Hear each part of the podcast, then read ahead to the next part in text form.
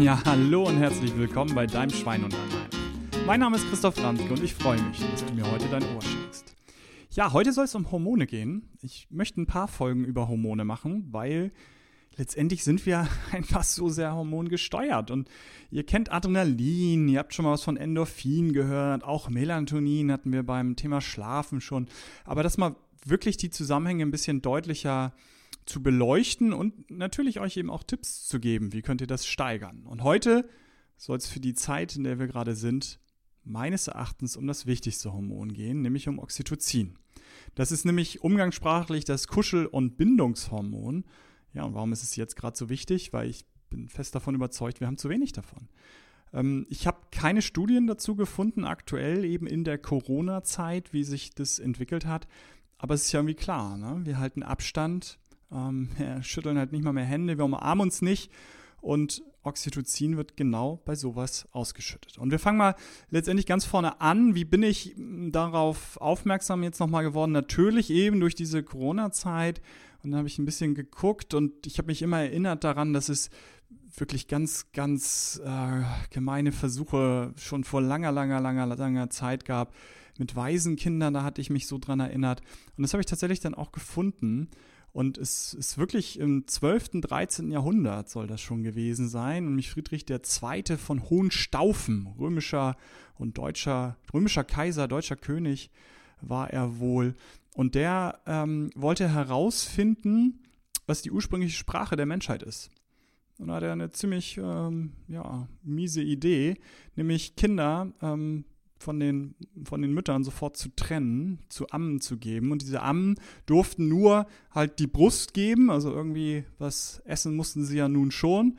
Und sie ähm, waschen, und sie eben ja keine Krankheiten bekommen, wie auch immer. Aber ansonsten nichts mit denen tun. Nicht kuscheln, nicht sprechen natürlich, weil es ging ja darum, welche Sprache sie dann von alleine sprechen, wenn sie dann äh, es nicht vorgelebt bekommen. Und ähm, ja, letztendlich, welche Sprache sie sprechen, hat man natürlich gar nicht rausgefunden, denn sie sind gestorben.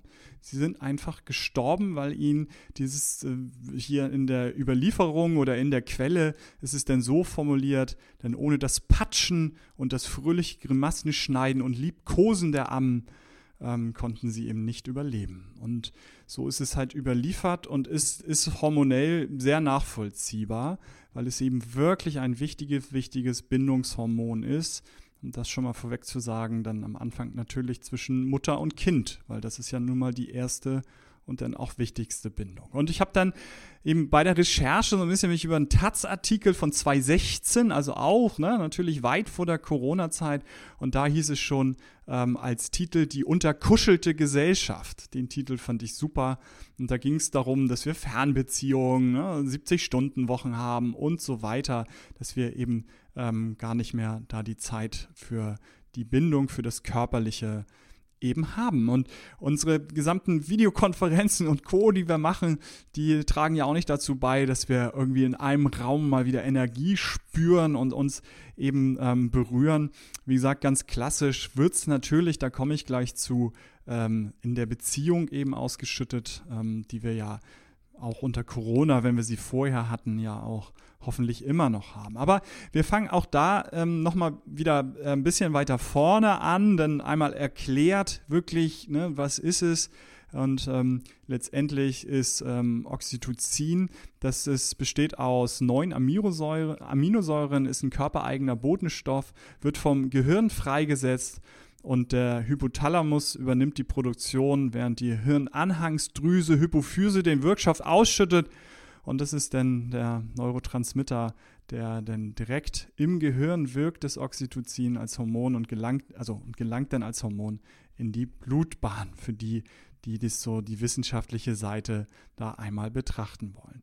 Und herausgefunden mh, hm, hat es der Biochemiker Henry Dale 1906. Der hat nämlich dieses Hormon entdeckt. 1906 finde ich ja super, weil unser Hof hier ja, das Haupthaus ist ja auch von 1906, also die Grundmauern und der Hofplatz vorne so von 1878, aber so das ähm, Haupthaus hier, das Wohnhaus ist von 1906, deswegen ähm, ja ein schönes Datum.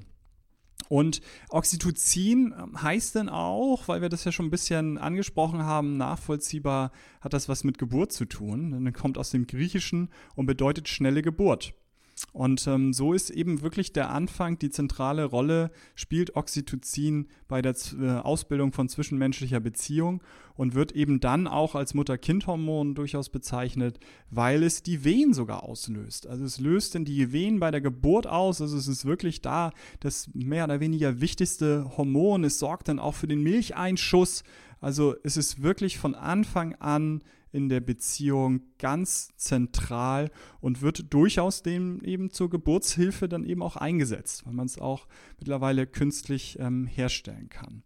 Da schon mal vorweg, das Problem ist die kurze Halbwertszeit. Also wenn ihr jetzt sagt, dann haue ich mir das Zeug künstlich rein, es hält halt nicht lange. Also wir müssen dauerhaft kuscheln und sauerhaft sich das jetzt künstlich eben ähm, rein zu äh, äh, pfeifen, mal auf gut Deutsch, ähm, habe ich jetzt keine Untersuchungen gefunden, die halt sagen, ne, ab dann wird es gefährlich, aber das macht sicherlich eben nicht wirklich Sinn.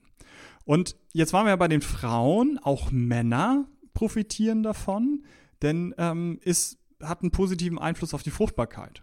Also sehen wir wirklich, ne, es ist vom Anfang die Geburt, die Fruchtbarkeit, die Geburt, dass Kinder entstehen, dass die Bindung zu Kindern aufgebaut wird. Dort ähm, ist das Oxytocin wirklich, wirklich zentral.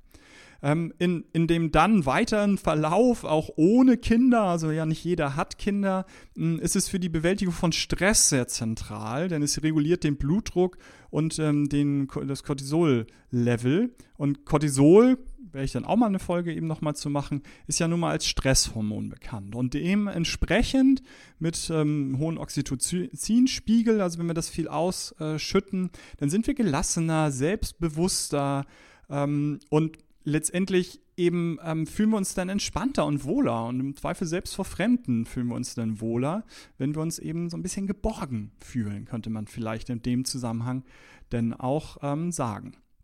Und wir bauen dadurch schneller Vertrauen auf. Und natürlich, auch das, beim Sex wird es ausgeschüttet. Ja, alle unter 12 nicht zuhören, wie auch immer, ja, vielleicht unter 16, ich weiß es nicht, aber es ist tatsächlich beim Orgasmus, da wird halt viel davon ausgeschüttet und deswegen dieses angenehme Gefühl dann ähm, verstärkt. Und wieder in den, also ist ja hoffentlich auch da schon der normale äh, Alltag von dem einen oder anderen, aber noch mehr gesamtgesellschaftlich in den Alltag übertragen, ähm, soll es auch, und jetzt sind wir ein bisschen in dem Bereich des Sollens, also dass halt das in der Forschung nicht ähm, eindeutig ähm, ist, aber es spielt eine wichtige Rolle bei der Fettverbrennung. Das ist wiederum eindeutig, aber eben, ob es jetzt wirklich zu Übergewicht beiträgt, beziehungsweise wie viel es beiträgt, also dass es beiträgt, ist sicherlich dann in dem Zusammenhang deutlich, weil wenn es eine große Rolle in der Fettverbrennung äh, spielt und wir uns ähm, ja satt fühlen, bisschen satter fühlen, drücke ich es mal so aus, durch diesen Botenstoff, ähm, dann wird es eine Rolle spielen. Aber wie groß diese Rolle ist, das ist halt schwierig.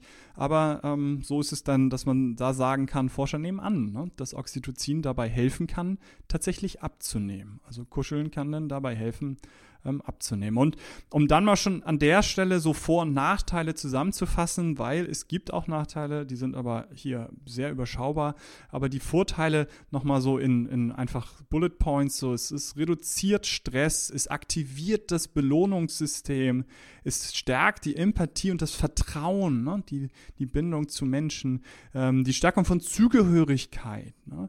Dann klar die Unterstützung bei der Geburt und dann aber auch Stillzeit nochmal. Der Milcheinschuss wird dadurch auch gesteuert. Also es ist natürlich dann ähm, über die Geburt hinaus ein wichtiger äh, Botenstoff, ein wichtiges Hormon. Die Mutter-Kind-Beziehung und eben dann die Fruchtbarkeit des Mannes, was ich dann schon gesagt hat. Und negativ gibt es eigentlich nur, nur eine Sache. Und ähm, zwar, dass das Gefühl von Rivalität steigt. Also das haben Forscher herausgefunden.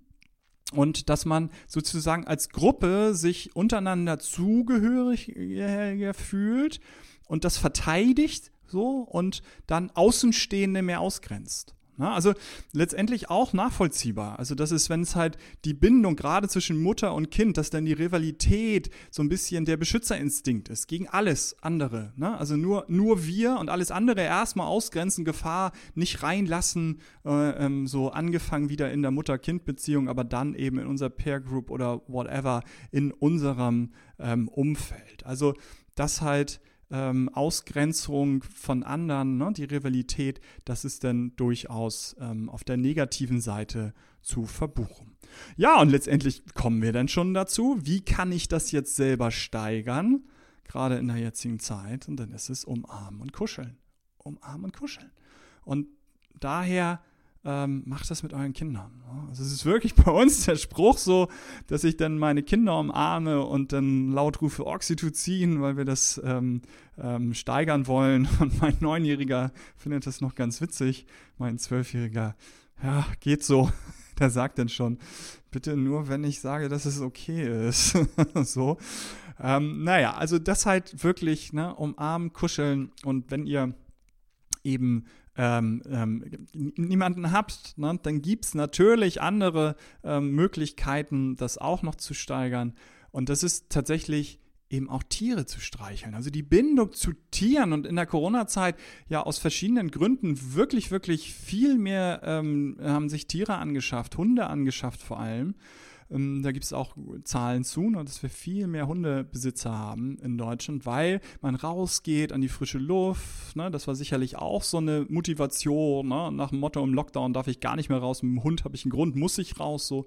Und es ist ja wirklich, das habe ich auch an einer anderen Stelle schon mal gesagt, halt, fürs Herz-Kreislauf-System die beste Möglichkeit, euer Herz zu schützen, ist euch einen, einen Hund anzuschaffen. Weil bei Wind und Wetter geht ihr raus und bewegt euch, weil wir nun mal viel im Durchschnitt Bewegungsmangel haben. Und hier kommt der zweite positive Effekt. Ja, auch das Kuscheln und Streicheln mit dem Hund das schüttet Oxytocin aus. Natürlich ist ein Hund und im Zweifel auch andere Tiere, aber vor allem ähm, ähm, sicherlich bei uns der Hund, ähm, ist ein Teil der Familie, ne? ist ein Mitglied der Familie und ja, das wird eben dabei auch ausgeschüttet.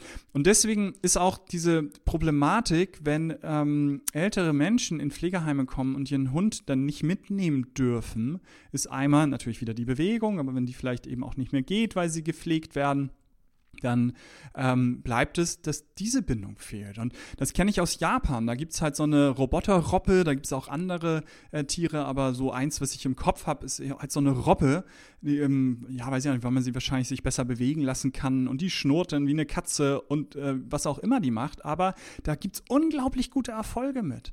Dass halt bei Demenzkranken, ähm, die das dann schon eben nicht mehr so sehr unterscheiden können oder im Zweifel halt gar nicht mehr unterscheiden können, dass die wirklich, wirklich diese Bindung zu so einem Robotertier aufbauen können. Und ich finde das super. Also das mag man jetzt total komisch finden, aber ich, ich freue mich auf mein Robotertier. Da werden wir auch schnell weiterkommen in diesem Thema.